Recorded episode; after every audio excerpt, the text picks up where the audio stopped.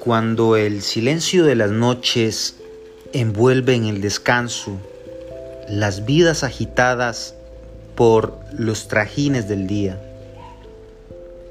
Cuando al alba, al despertar, los primeros rayos de sol nos anuncian que sigue la vida. Cuando todo está en silencio, allí están esas voces, con rostros inventados, con cuerpos de fantasía, que transmiten sensaciones y nos brindan compañía. Cuando todo está en penumbras, allí están esas voces. Qué amigas del viento y del tiempo se esconden en los rincones de corazones solitarios que buscan esa voz amiga.